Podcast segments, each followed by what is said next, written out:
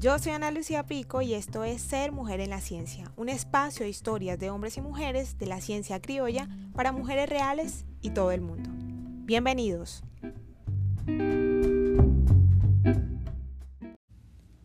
Hoy nos acompaña la diseñadora colombiana Carolina Ordóñez. Carolina es la creadora de la marca Palo Rosa y en el día de hoy hablaremos sobre moda sostenible. Carolina, bienvenida a Ser Mujer en la Ciencia.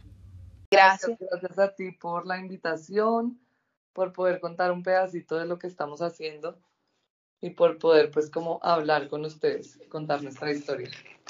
Claro que sí. Carolina, empecemos contando un poquito de tu trayectoria. ¿Qué haces? Eh, ¿Hace cuánto estás interesada en estos temas de moda? ¿Qué es Palo Rosa? Cuéntanos un poquito sobre tu emprendimiento para poner en contexto a todas las personas que nos están escuchando a través de este podcast. Bueno, eh, Palo Rosa empezó hace ocho años aproximadamente.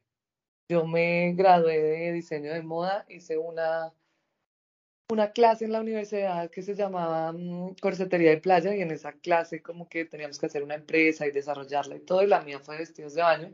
Tenía otro nombre en ese momento, pero bueno, de eso se trató. Y finalmente me di cuenta que por ahí era que me quería ir cuando me gradué, me fui a estudiar a Sao Paulo Styling y Producción de Moda porque quería que como analizar un poquito más el mercado de la playa, las licras, todo eso, eh, Brasil en general es muy fuerte con todo esto, entonces me fui para allá, viví un año, aprendí portugués, me devolví y empecé con esta empresa que realmente es un emprendimiento porque yo vendía los vestidos de baño a mis amigas, iba con una maletita en una casa, en la otra, y bueno, finalmente así fue que empezó, así me empecé a dar cuenta que la marca y los vestidos de baño tenían buena acogida y empecé como a crear una estrategia para poder ya no limitar tanto el mercado porque ya las únicas que me compraban pues eran mis amigas y crecer de ahí estaba un poquito difícil. Entonces digamos que ahí lo que empecé a hacer fue em, buscar locales, busqué mucho tiempo, los costos obviamente eran altísimos y como estaba empezando pues empecé a buscar, a buscar hasta que por fin conseguí un sitio muy chévere que fue donde hoy en día es nuestra primera tienda. Ahí empezamos como una, se llamaba Palo Rosa, pero era digamos que una, un espacio donde muchos diseñadores podían vender sus cosas. Entonces así empezamos varias marcas que hoy en día pues también me siento súper orgullosa porque les va muy bien a muchas. Y digamos que así fue la historia y así fue como arrancó todo esto. Súper. Un ejemplo, total para, para las personas que quieran también trabajar como en todos estos temas. Ya hablando un poquito más de temas de sostenibilidad, ¿cómo nace la idea de poder hacer telas o poder trabajar con telas que estén hechas de material reciclable? Cuéntanos un poquito sobre eso y por qué Palo Rosa quiere vincularse al tema verde, al tema ambiental, que pues obviamente nos toca a todos, porque una marca de vestidos de baño que está muy posicionada en Colombia para las personas que nos escuchan fuera del país, eh, se interesa en estos temas. ¿Cuál es la iniciativa que buscas con esto? Bueno, digamos que después de toda la pandemia, mm, nosotros nos dimos cuenta que el mundo estaba cambiando muchísimo tras pasar como, no digo que ya se haya acabado, pero pues en el momento que fue todo tan crítico, tuvimos mucho tiempo de sentarnos a pensar qué queríamos hacer con la marca si seguíamos adelante.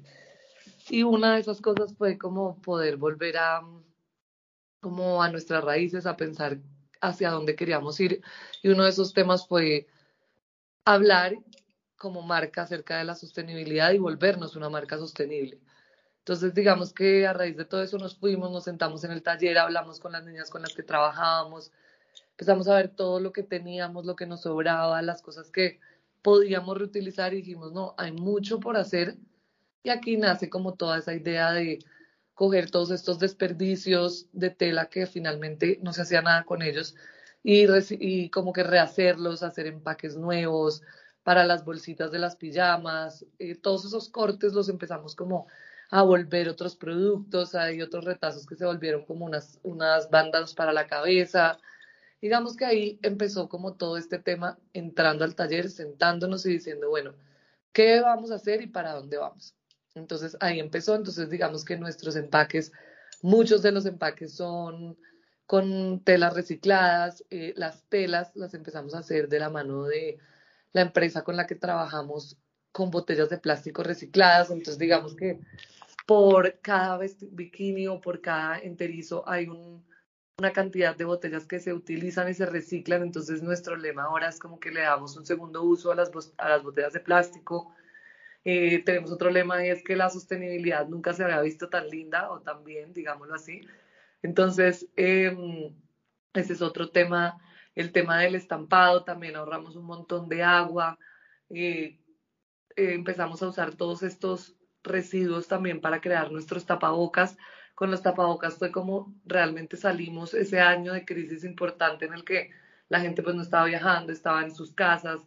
generamos como esa marca más o menos de tapabocas que estaba como viviendo al momento con las personas, que estaba como ayudándolos en esa necesidad, porque un momento en, en el que no había tapabocas, todo esto colapsó y nosotros decidimos usar todos los residuos de nuestras telas de las pantalonetas que son antifluidos y volverlos tapabocas. Entonces, digamos que ese fue otro súper aporte a la sostenibilidad y aparte con eso nos vinculamos muchísimo como con la situación actual y la gente conoció otra faceta de la marca porque la marca se pudo reinventar, darle trabajo nuevamente a todas las personas con las que trabajábamos en el equipo y bueno, salir adelante con toda esa parte. Bastante interesante, Carolina. ¿Por qué, ¿Por qué seguir trabajando en estos temas de sostenibilidad? ¿Qué se viene para Palo Rosa eh, en, en temas de sostenibilidad, de este trabajo tan bonito que finalmente eh, a la industria de, la, de, la, de las marcas, de la ropa, eh, es tan importante y que de una u otra forma mitiga el cambio climático, aunque muchas personas todavía no crean en él, aunque muchas personas crean que comprar un vestido de baño o cualquier prenda de vestir no está ocasionando un problema grande. ¿Qué se viene para ustedes como marca en temas ambientales? Yo creo que ahorita como marca los que no estemos como en este momento nos involucremos con todo este tema que no es ajeno a ninguno, es el mundo y es el planeta que lo tenemos que cuidar y, que además es un valor agregado como marca para nosotros porque eso nos hace felices, aparte que podemos hacer lo que hacemos, pues eh, hemos intentado 100% migrar a la sostenibilidad. No te voy a decir que eso es muy fácil, eso es un proceso y no todos los procesos pueden ser 100% sostenibles, pero sí, digamos que trabajamos los vestidos de baño doble faz, entonces así evitamos como el consumo masivo. Muchos de los vestidos de baño son así, entonces las personas pueden comprar dos vestidos de baño en uno, ese es otro aporte súper grande. Los, las bolsitas donde empacamos nuestros productos también se les pueden dar muchos más usos. eso es otra cosa que es muy importante porque la idea es que los, los las cosas que la gente usa no sean de solo un uso, se puedan usar para guardar gafas, guardar eh, esferos, eh, agenditas, muchas cosas se pueden guardar ahí, llevarlas en la maleta para los viajes. Entonces, esa es otra cosa. Nuestras, nuestros tags, estamos trabajando de la mano de empresas que hemos descubierto, además, a raíz de todo esto también, que trabajan eh, toda esta papelería con fécula de maíz, que es súper chévere. Em, entonces, digamos que lo que estamos intentando es que desde nuestra papelería hasta nuestra, nuestras telas sean sostenibles, sean amigables con el medio ambiente y pues ese es como nuestro aporte. Cada día vamos como indagando más, descubriendo más y aportando un poquito más a ese tema para volverlo como cada vez más grande. Por supuesto, y te felicito por, por empezar a trabajarle eh, a este, en este mundo entrar como, como también en estos temas de sostenibilidad. Carolina, por último, ¿qué mensaje le podrías dar tú a las personas que deseen emprender y que, como tú dices, trabajar en temas de sostenibilidad del emprendimiento no es fácil? De por sí emprender no es fácil, pero trabajar también en estos temas sigue siendo aún más complejo. ¿Qué mensaje le puedes dar? Y sobre todo a esas mujeres que también desean trabajar en, temas de emprendimiento, en temas de sostenibilidad y en ponerle una cara bonita y el corazón verde al ambiente. Bueno, yo creo que estas dos cosas las puedo unir en una sola respuesta porque creo que el tema de emprender, aunque no sea fácil, si uno tiene como un objetivo claro, una idea que quiere desarrollar y tiene mucha pasión y muchas como ganas de hacerlo, las cosas se van dando poco a poco para eso pase. Ahora, emprender es, una constante, es un constante como aprendizaje y hay que estarse reinventando constantemente para que la empresa y la marca como tal siga como innovando y, pasando a un como segundo paso, pues. Y eso siento que es como puedo linkear el tema de la sostenibilidad. ¿Qué pasa?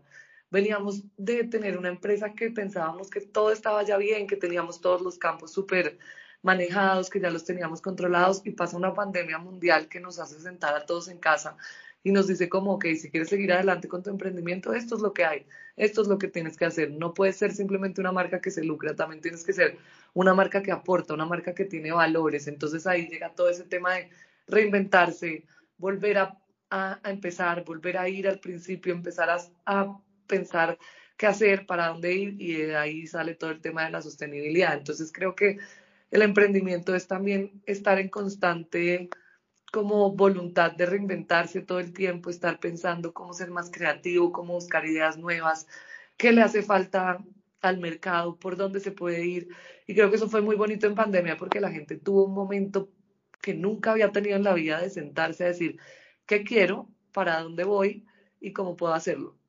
¿Soy feliz en lo que hago o no soy feliz? Nunca habíamos tenido el tiempo de sentarnos de verdad a pensar tantas horas o tanto tiempo que queríamos hacer y para dónde ir. Entonces siento que a todo hay que sacarle como un, un aprendizaje y eso para mí es el, el, emprendimiento, como el emprendimiento es una constante, una constante evolución, una constante como trabajadera, no, no, no rendirse, estar preparado a que te cierren muchas puertas, llorar si es necesario, pero volverse a parar al otro día con más energía, a trabajar, a luchar por ese sueño que algún día construiste y pues siempre tener claro a dónde quieres llegar, tener como, como esa estrella para mirar y siempre decir como aquí es donde voy y en los momentos que uno se siente nublado y siente que nada está funcionando porque hay días buenos y hay días malos como en todo, pues saber y volver a reconectarse y mirar esa estrella y volver a decir, bueno, acá es donde voy, para acá vamos y volverse con toda, pues como a ir hacia ese lugar. Entonces, pues bueno, creo que es eso, como como el resumen para mí de, del emprendimiento.